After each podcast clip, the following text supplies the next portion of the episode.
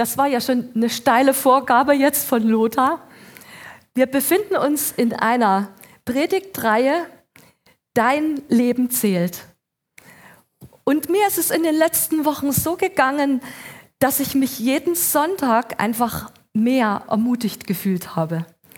Wie Lothar uns so deutlich dargelegt hat, warum unser Leben zählt und was Gott im Eigentlichen von uns möchte. Das war so ermutigend. Und ich brauche das. Denn in meinem Alltag ist es oft so, dass eher gegensätzliche Gedanken oder Gefühle sich in mir breit machen wollen. Wie schnell fühlt man sich überfordert von den Anforderungen und Umständen und noch dazu von den großen Weltproblemen, von der Pandemie, von der Lage in unserem Land. Und dann hat man den Eindruck, selbst so ein kleines Licht zu sein. Und die Frage steigt in einem auf, was kann ich schon ändern? Ist das Sofa nicht doch der bessere Platz?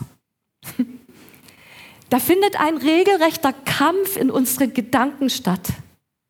Und dieser Kampf in der Gedankenwelt ist absolut entscheidend für unser Leben. Das Wort von Gott gibt mir in diesem Kampf immer wieder die entscheidende Orientierung und Kraft und auch den Mut, vorwärts zu gehen. Vorwärts zu gehen und frei zu sein. Frei zu sein, wozu?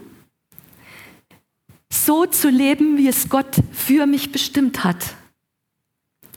Und das ist das eigentliche Glück in meinem Leben. Diese Erfahrung, mein Leben zählt. Und dein Leben zählt. Heute wird es noch ein Stück konkreter, denn es geht genau um das Thema, was ist dein Platz? Und heute wird es eine Antwort für dich geben, wo es konkret werden kann und dein Leben einen wirklichen Unterschied macht.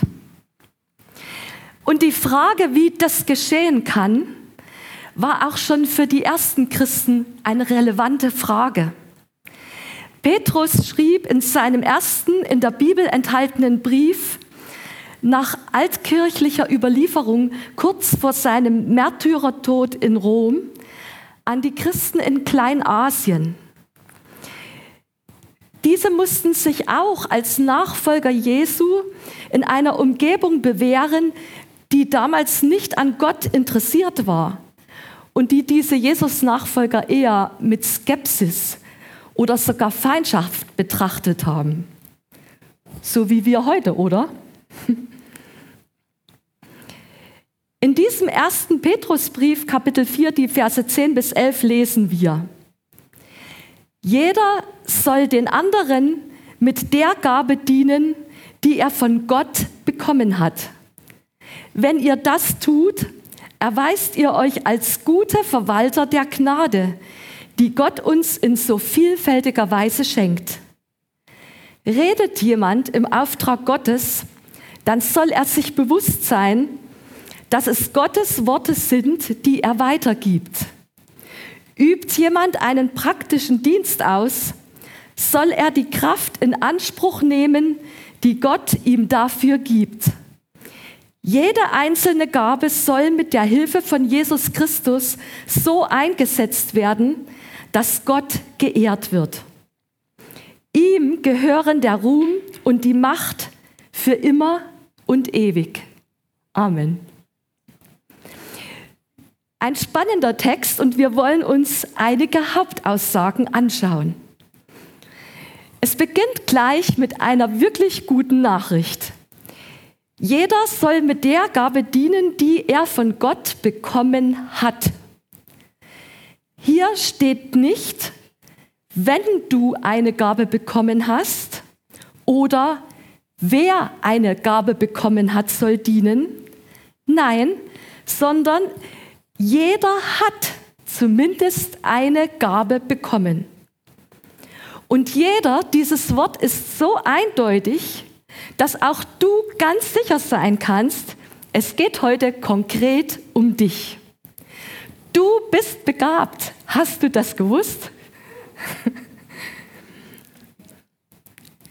Die zweite Aussage, die schon in diesem Satz zum Ausdruck kommt, die Gabe, die er von Gott bekommen hat.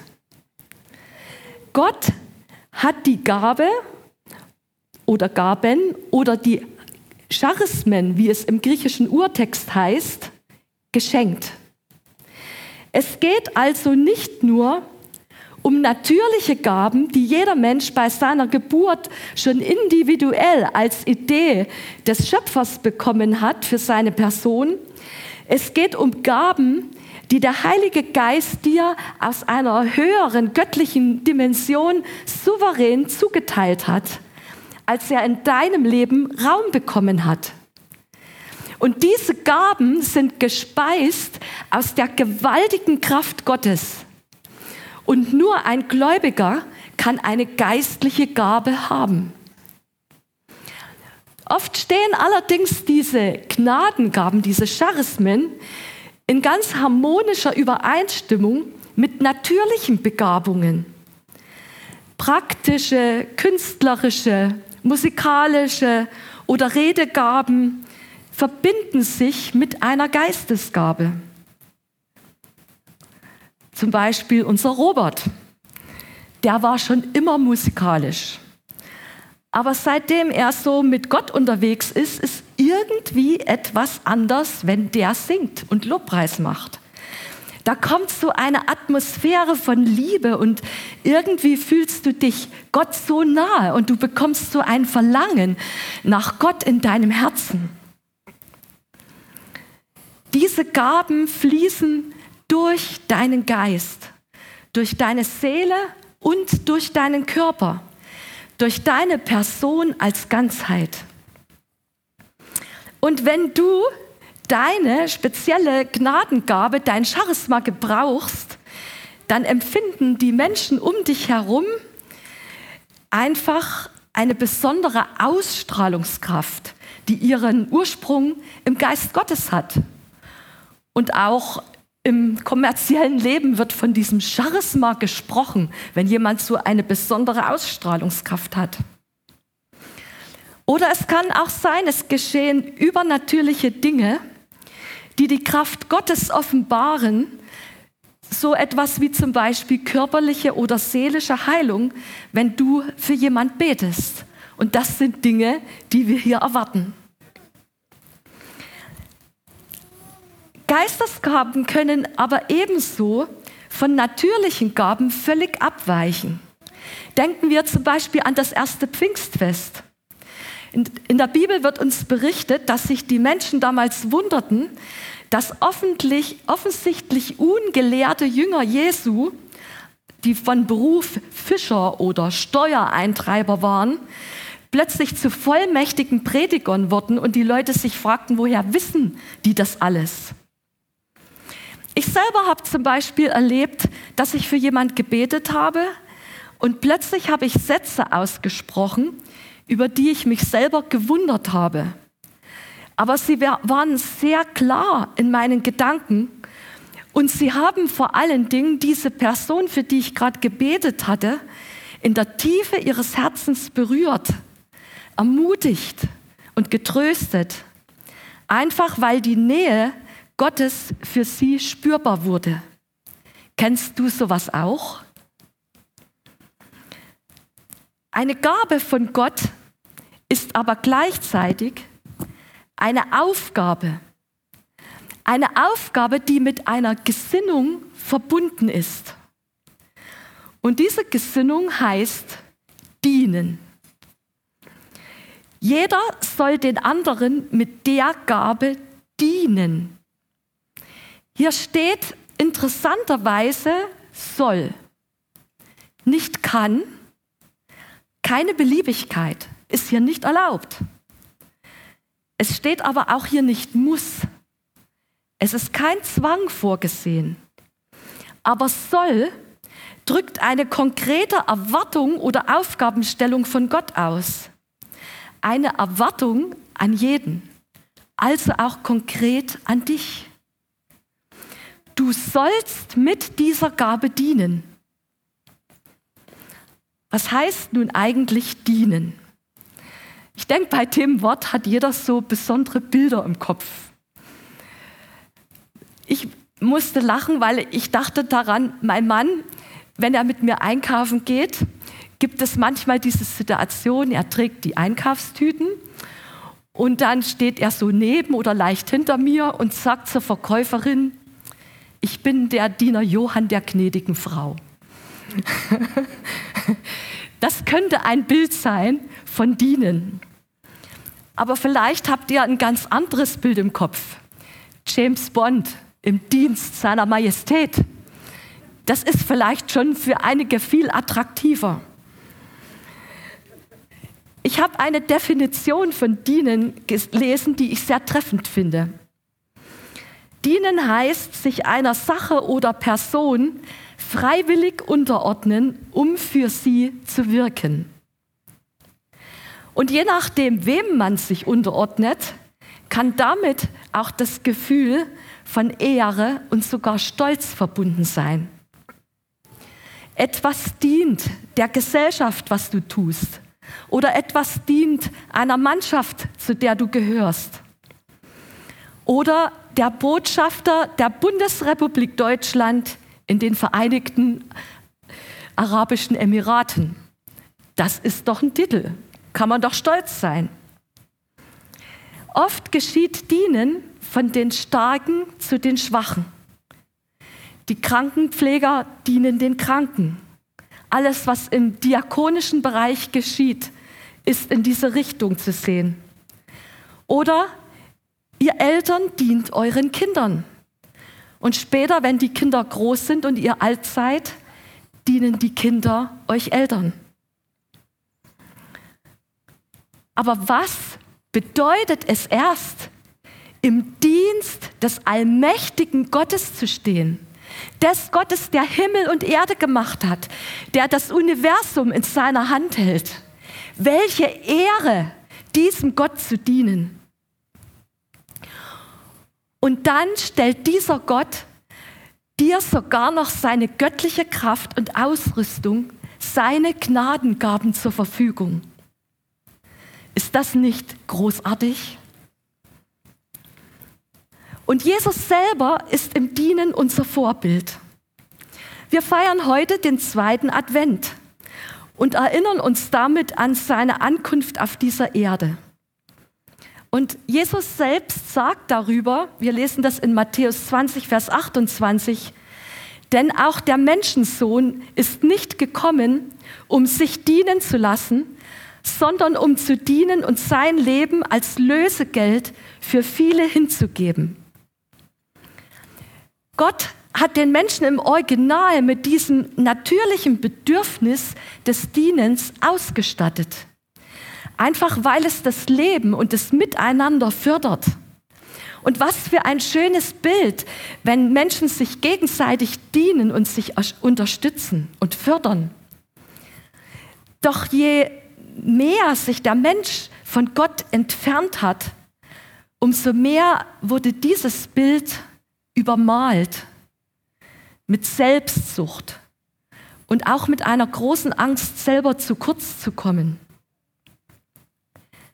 Aber nur bis zu dem Moment, wo du dich entscheidest, an Gott zu glauben und ihm zu folgen. Diesen Moment bezeichnet Jesus auch als eine neue Geburt, weil du in diesem Moment zu einem rechtmäßigen Kind Gottes wirst. Und wenn das geschieht, werden auch das Original und damit das göttliche Familiengehen einer dienenden Gesinnung wieder freigelegt.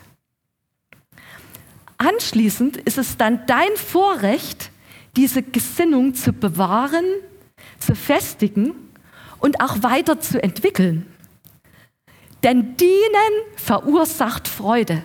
Das kann ich, kann ich euch wirklich aus eigener Erfahrung sagen.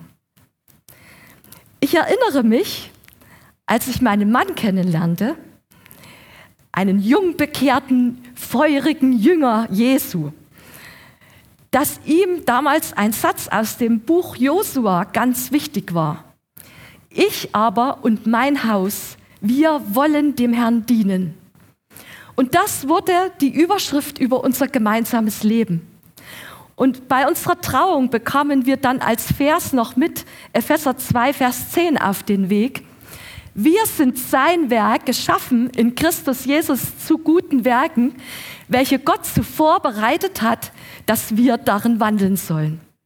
Das war fortan unser Programm. Und diese Festlegung, die hat Gott hundertprozentig erhört. Jetzt erhebt sich aber die Frage, wie sieht denn dieses dem Herrn dienen ganz praktisch aus? Naja, Anbetung, Predigen, oder? Äh, für einige ist das vielleicht die Traumvorstellung, mal predigen zu dürfen oder im Anbetungsteam zu sein. Für andere ist diese Vorstellung vielleicht eher der Horror, weil sie es überhaupt nicht mögen, vor Leuten zu stehen. Jesus weitet hier unseren Blick, was er darunter versteht. Wir lesen in Matthäus 25, Vers 40, ich sage euch, was immer ihr für einen meiner Brüder getan habt, die Schwestern sind hier immer mit eingeschlossen, und wäre er noch so gering geachtet gewesen, das habt ihr für mich getan. Vor ein paar Wochen habe ich ein Beispiel einer dienenden Gesinnung mit großer Freude wahrgenommen.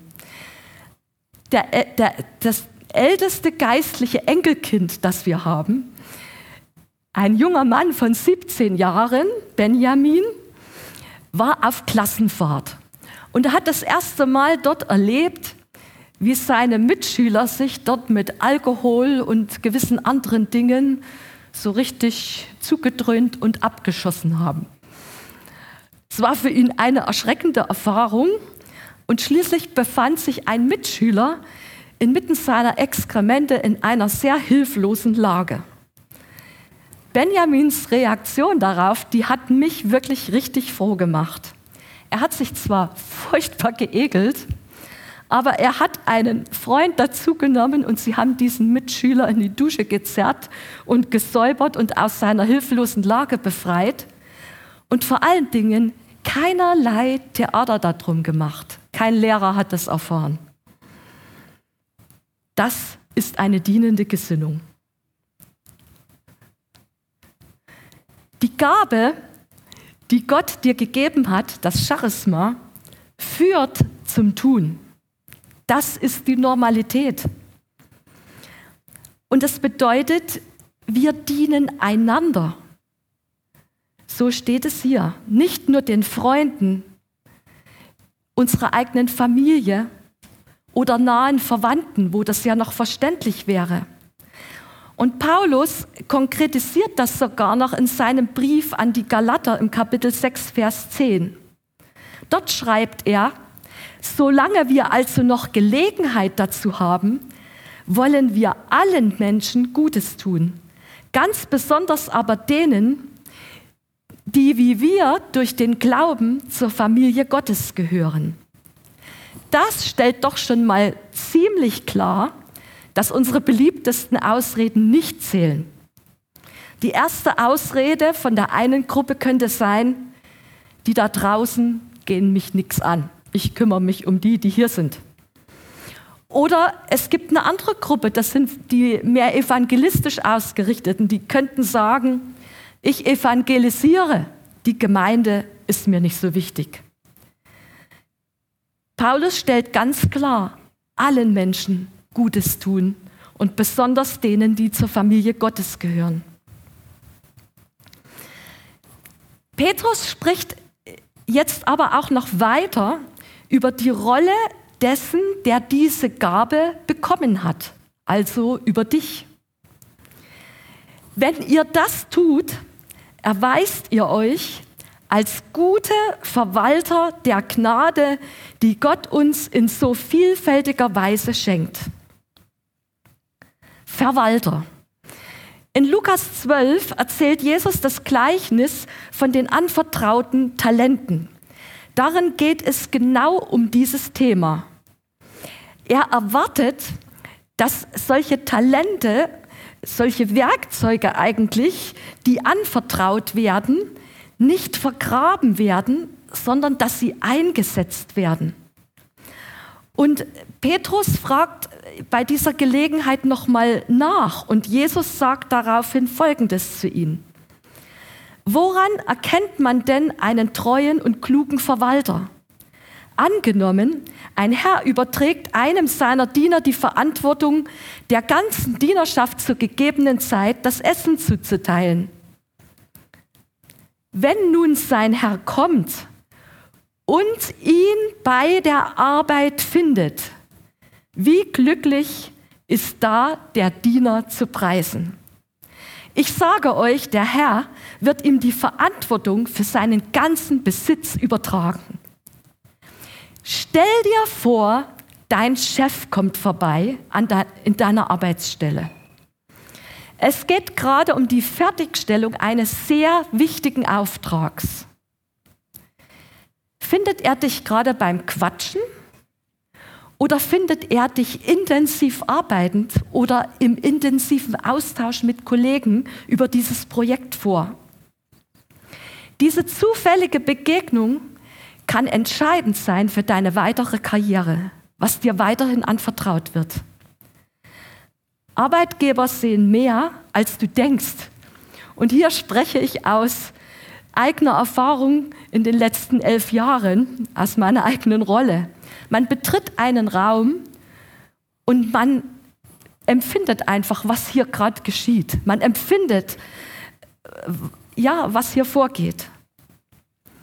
Aber die Vorstellung, Jesus findet dich bei der Arbeit, die toppt doch alles, oder?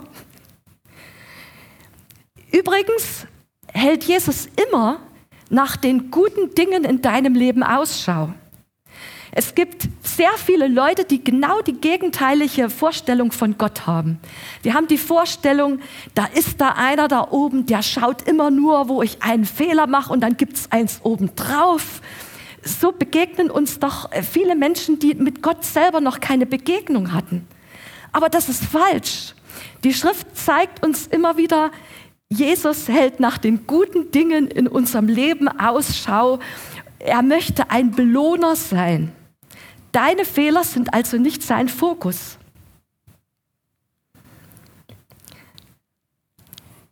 Wir kommen noch mal zu den Gaben in der Praxis jetzt. Hier schreibt Petrus auch sehr konkret: Redet jemand im Auftrag Gottes, dann soll er sich bewusst sein, dass es Gottes Worte sind, die er weitergibt. Das heißt, du agierst hier absolut als Botschafter Gottes. Deine Worte sind seine Worte. Wenn der Botschafter Deutschlands in einem Land gesprochen hat, dann sind das die Worte der Regierung Deutschlands. Er kann nicht sagen, ach, ich habe mich da geirrt oder so. Was er ausgesprochen hat, das gilt.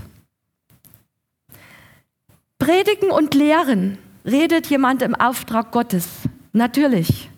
Aber wo findet das statt? Ganz gewiss ist das hier auf der Bühne nur ein kleiner Teil.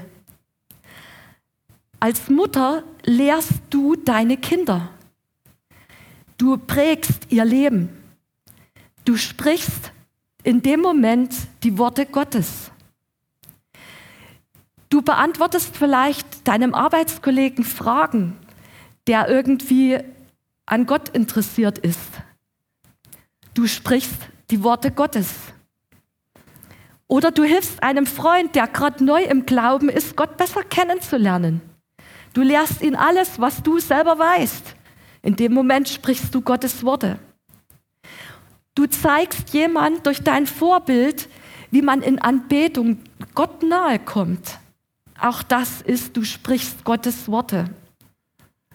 Du betest für jemand und sprichst dabei Worte von Gott aus, die der Heilige Geist in deine Gedanken gibt. Und du betest für jemanden, der Heilung für Körper oder Seele braucht, so wie Jesus es uns gelehrt hat. Und du sprichst dabei Gottes Worte. Aber es geht noch weiter.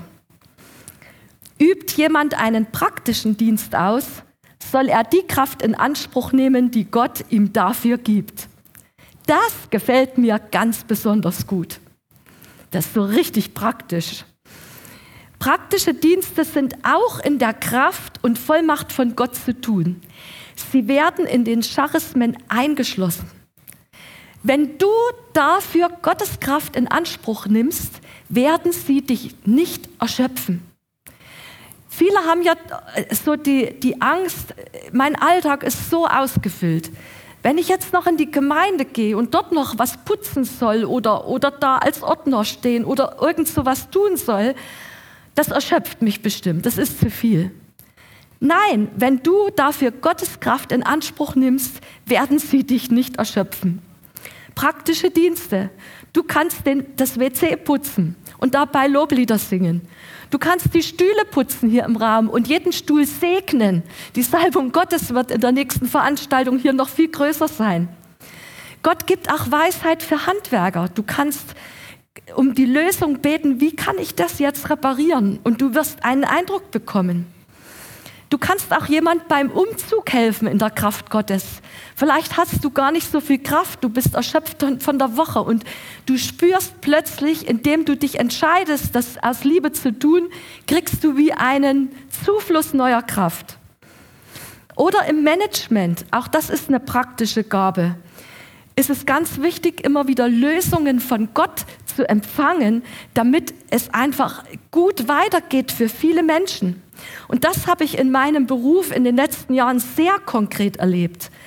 Ich habe sehr oft Lösungen direkt von Gott empfangen, wie ich mit Mitarbeitern mit schwierigen Situationen umgehen sollte oder wie ich Strukturen äh, sinnvoll legen kann oder entsche wichtige Entscheidungen für die Zukunft treffen.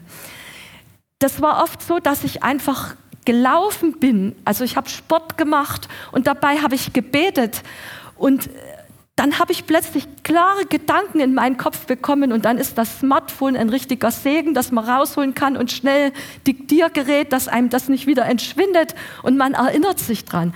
Und Leute, ich sag euch, das funktioniert und das hat mich immer am meisten begeistert. Aber jetzt kommt noch ein ganz wichtiger Punkt. Alle Gaben müssen trainiert werden.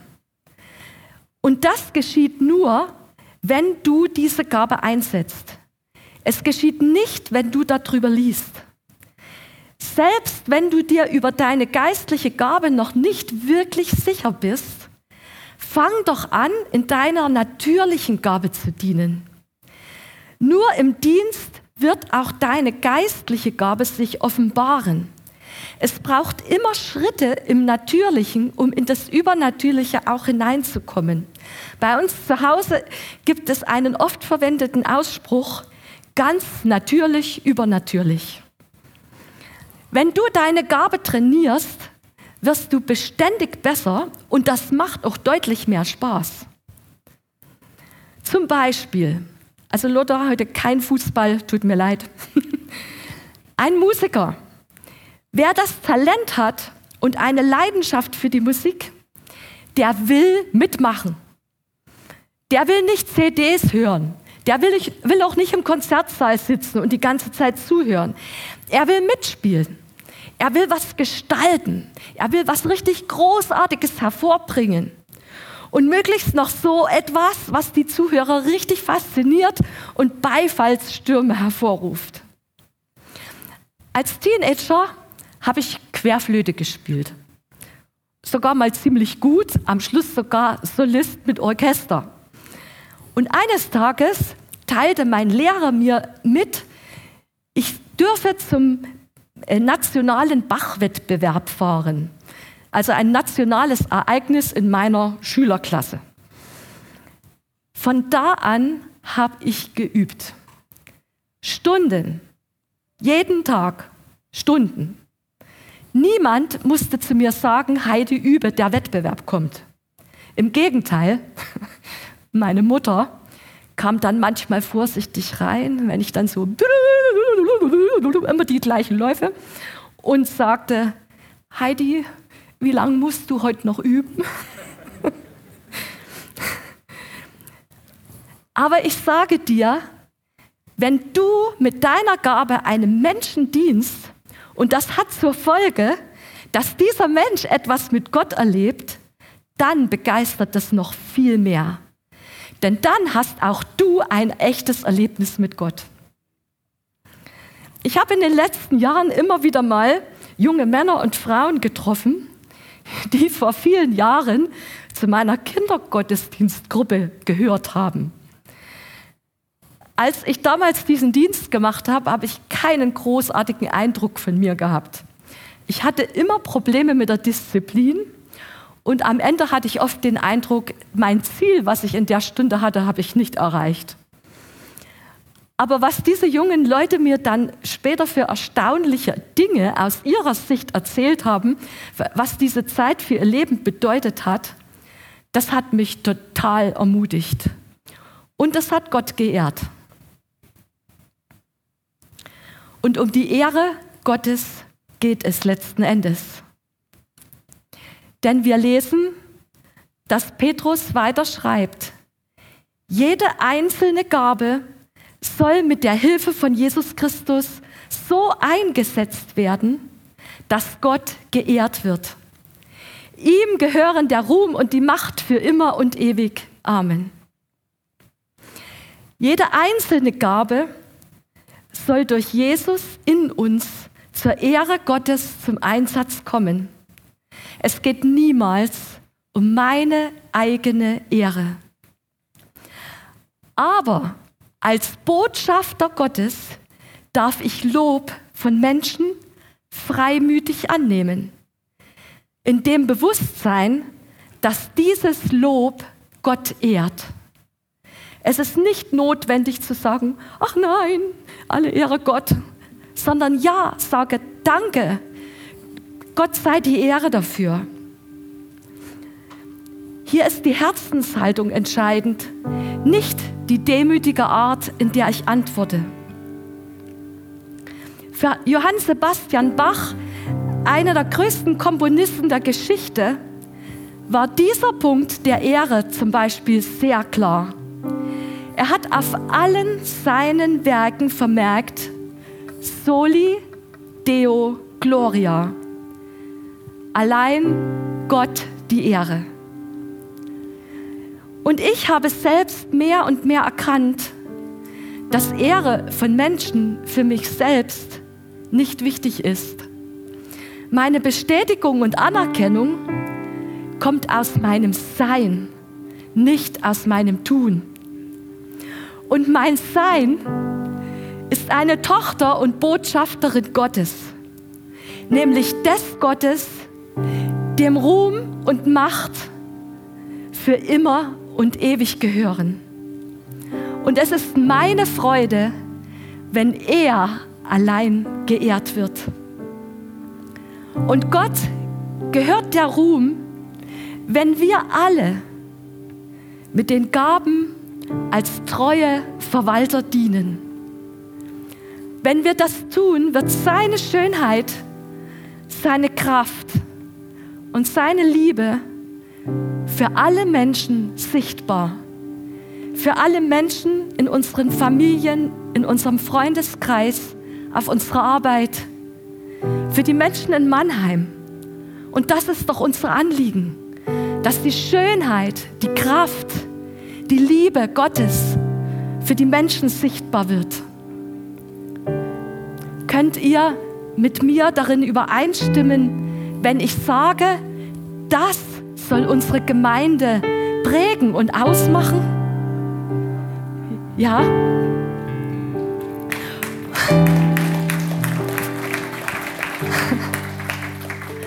Und jetzt frage ich euch, welcher Mangel wird bleiben, wenn jeder von uns seine Gabe entdeckt und auch diese Gesinnung des Dienens aktiviert? Kein Mangel wird hier mehr sein. Und jetzt am Schluss stell du dich selbst doch noch einmal ganz persönlich diesen Fragen. Wo ist deine Gabe? Wo bist du mit dieser Gabe schon im Training? Und wo dienst du mit deiner Gabe? Wenn du diese Fragen klar beantworten kannst, dann hast du den Anfang von dem gefunden, was dich wirklich erfüllen, mit Glück erfüllen wird. Deine Bestimmung. Wenn jetzt heute hier noch jemand ist, der sagt, ich weiß trotzdem noch nicht, was ich jetzt tun soll, dann habe ich für dich einen Trost. Du hast hier in dieser Gemeinde eine wunderbare Möglichkeit. Du kannst ein Berufungscoaching in Anspruch nehmen. Lothar und Heike bieten das an, sich Zeit zu nehmen für dich und mit dir gemeinsam das herauszufinden. Sie werden dich dabei unterstützen. Also mehr Hilfe kann wirklich nicht sein. Und das alles deshalb, weil Gott sagt, dein Platz und dein Leben, es zählt. Wir wollen noch aufstehen und gemeinsam beten.